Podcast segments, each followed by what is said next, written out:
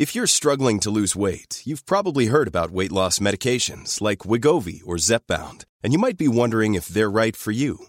Meet PlushCare, a leading telehealth provider with doctors who are there for you day and night to partner with you in your weight loss journey. If you qualify, they can safely prescribe you medication from the comfort of your own home. To get started, visit plushcare.com slash weight loss. That's plushcare.com slash weight loss. plushcare.com slash weight loss. Ouvrez grand vos oreilles. Vous écoutez un balado Urbania. Tu sais, dans certains pays asiatiques, 6 ou 7% de la population seulement consomme dans le milieu de la prostitution. Euh, Puis ici? 30% Pardon?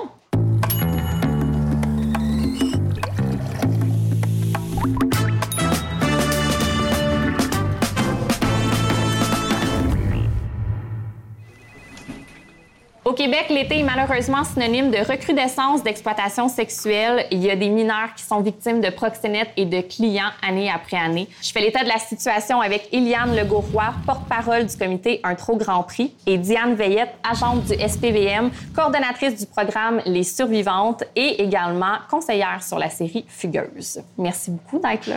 Merci de l'invitation. Pour commencer, quel est l'impact qu'a l'été sur l'exploitation sexuelle de mineurs? Puis on précise qu'on ne parle pas ici de prostitution en général, on parle de personnes de moins de 18 ans qui sont exploitées. Il y a deux facteurs, je pense, principaux. D'une part, ben, il y a une- un afflux important euh, d'hommes euh, par le tourisme. Et quand on parle d'afflux d'hommes dans un endroit, il y a nécessairement une augmentation de la demande pour des actes sexuels tarifés et donc du recrutement. Puis d'autre part, ben, on a les jeunes qui se retrouvent euh, plus libres, ils sont plus disponibles un peu partout dans la ville, ils cherchent des emplois, une première expérience, donc ils sont un peu vulnérables à- au recrutement aussi. là. Est-ce qu'il y a des événements ou des lieux qui attirent particulièrement l'exploitation? C'est sûr qu'il ne faut pas euh, mettre de côté les événements majeurs à Montréal, comme par exemple euh, le Grand Prix, Festival de jazz, euh, les événements, dans le fond, qui amènent une clientèle supplémentaire à Montréal, mais aussi tout au long de l'année. D'abord parce que euh, les jeunes filles s'introduisent malheureusement elles-mêmes à plusieurs occasions dans le milieu du sexe Volontairement? volontairement. Ce phénomène-là est malheureusement très présent.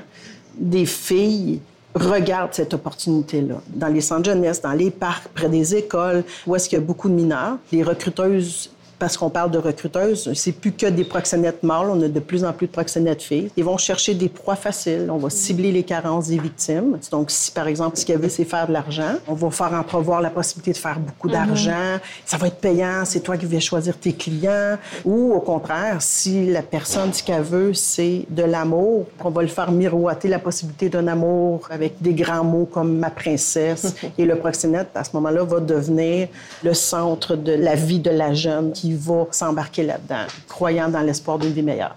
Puis quand on parle d'exploitation sexuelle de mineurs, j'imagine que les victimes, on pense surtout à des filles.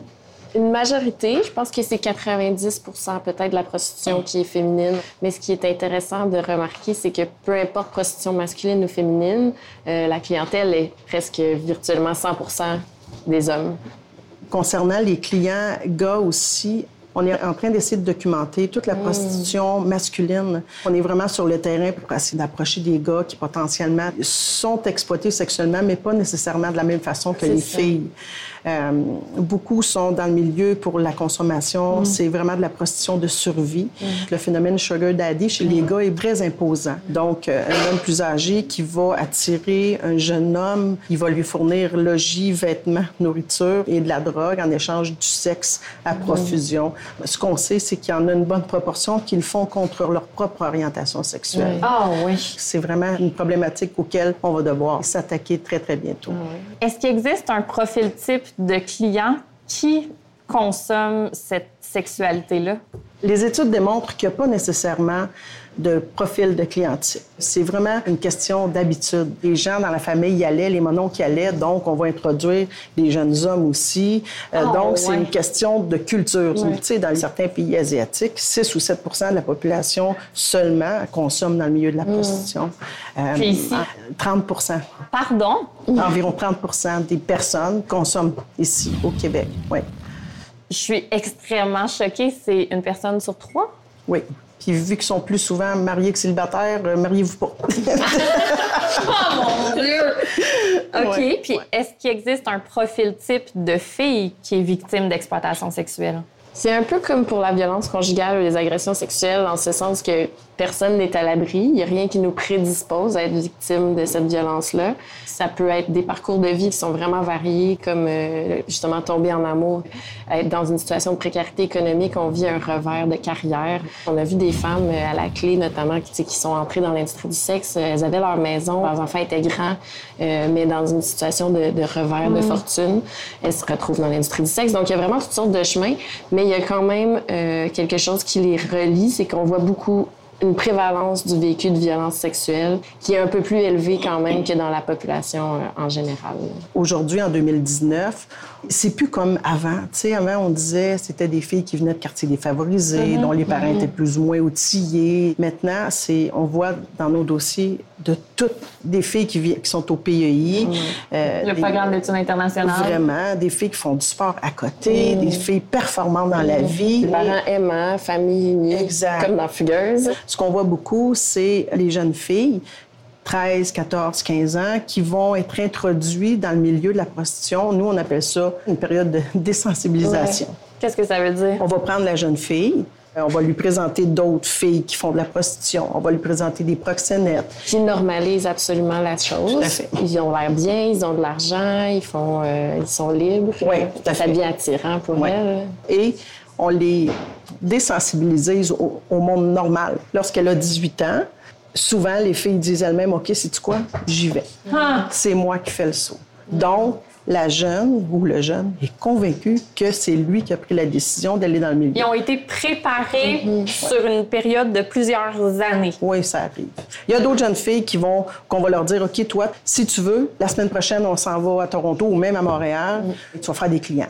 Fait que rassure-toi, ça va être toi qui vas choisir quel client, combien de clients tu vas faire. Et, et ça, malheureusement, les jeunes filles embarquent dans ça. Mais dans les faits, ils choisissent rien. Absolument rien. Elles finissent séquestrées à faire euh, 10, 12, 15 clients par jour. Malheureusement, c'est la réalité. Ce qu'on voit au Canada, c'est que comme on est un immense pays avec peu de frontières, la traite est principalement interne. C'est pas beaucoup des, des femmes de la- de l'Est ou euh, de l'Asie ou de la- l'Afrique qui viennent ici pour être prostituées. C'est des filles euh, des réserves autochtones du Nord qui vont être envoyées à Montréal, des filles de Montréal qui vont être envoyées à Winnipeg, donc ils vont suivre euh, là où il y a un afflux d'hommes. Pour nous, les Autochtones, c'est très, très préoccupant parce que 50% des personnes en situation d'exploitation sexuelle, traite de personnes au Canada, sont des personnes issues des Premières Nations et Inuits. Très peu euh, vont vers les ressources aussi pour se faire aider, malheureusement. Et ce sont des personnes qui sont absolument vulnérables. En fait, on, on les vend, entre guillemets, comme des personnes euh, exotiques. Ah, voyons. on- Ouais, c'est une industrie extrêmement raciste. Oh, euh, oui. Tous les stéréotypes qu'on peut imaginer. Ouais. Les femmes autochtones et femmes racisées vont souvent se retrouver dans des formes de prostitution qu'on pourrait dire plus euh, violentes. La prostitution de rue davantage. On va leur demander des actes sexuels qu'on ne demanderait pas à une femme blanche. Donc, on va leur exiger davantage qu'on le ferait d'une autre femme. Puis, on va en plus, c'est ça, les, les présenter comme femmes asiatiques euh, soumises, dociles, geishas. Cette industrie-là vit euh, sur des stéréotypes, autant de genre que des stéréotypes racistes, puis elle les, les perpétue puis les nourrit. Il y a aussi les réseaux sociaux qui changent la donne dans le recrutement. Ça se passe maintenant en ligne aussi. Beaucoup. Euh, c'est là que les jeunes sont énormément. En les suivant aussi sur les médias sociaux, les, les proxénètes ils ont accès à une foule d'informations sur les jeunes filles. Es-tu en chicane avec sa mère? Ton ami, euh, c'était bitch son commentaire l'autre fois sur ton... Puis là, ils peuvent devenir super empathiques. Moi, je t'écoute, je te comprends. Comme on voyait avant, justement, le recrutement à la sortie du métro ou au centre d'achat, on fait la même chose sur les médias sociaux, puis c'est beaucoup moins time-consuming. Ils peuvent faire ça avec vraiment plusieurs filles en même temps. Donc, euh, ils mettent des lignes à l'eau. là. C'est très facile. C'est très, très facile parce qu'ils ne voient pas l'arnaque. Et tranquillement, pas trop vite, le prox ou la recruteuse ou le recruteur va donner rendez-vous à la jeune. Viens, il y a un party à telle place, à telle heure. Ça va être le fun, il va avoir un petit peu de drogue. Ça va être vraiment cool. Puis la jeune s'en va là-dedans. Puis Elle bien en souvent, confiance. elle amène un autre ami avec elle. Elle est en confiance. C'est un nouvel ami. Moi, j'entends ça, puis évidemment, euh, ça m'alerte. Tu sais, j'ai des neveux et nièces, j'ai pas d'enfants, mais même là, je connais des enfants, puis j'ai pas envie qu'ils tombent dans cette roue-là. Euh, comment on fait pour prévenir ces cas-là, qu'on soit un membre de la famille ou même un jeune?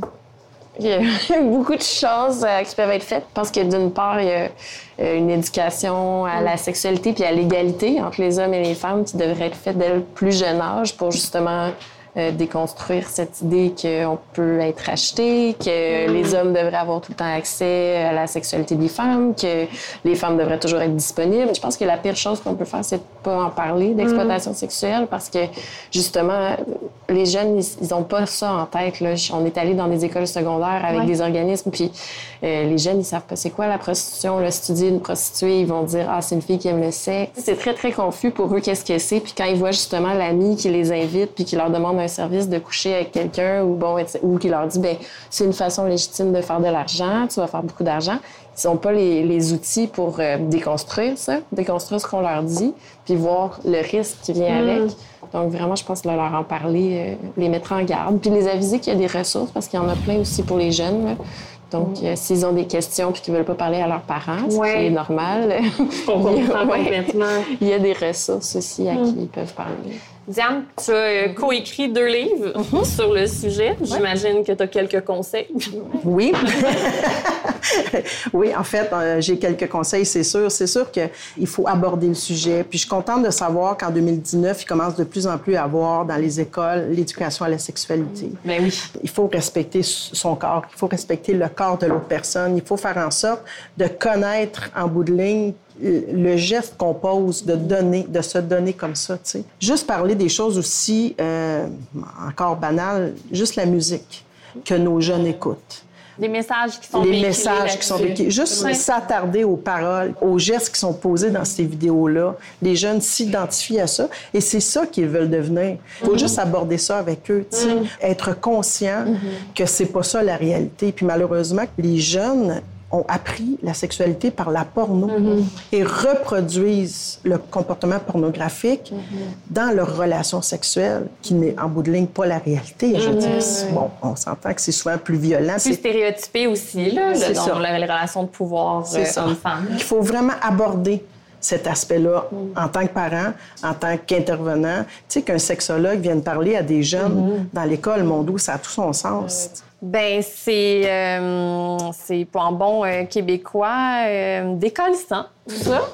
Mais merci de mettre la lumière sur euh, une réalité qu'il faut, je pense, dénoncer puis aidons nos jeunes. Merci mm-hmm. beaucoup beaucoup Eliane Legauroy et Diane Veillette. Merci. Merci à toi.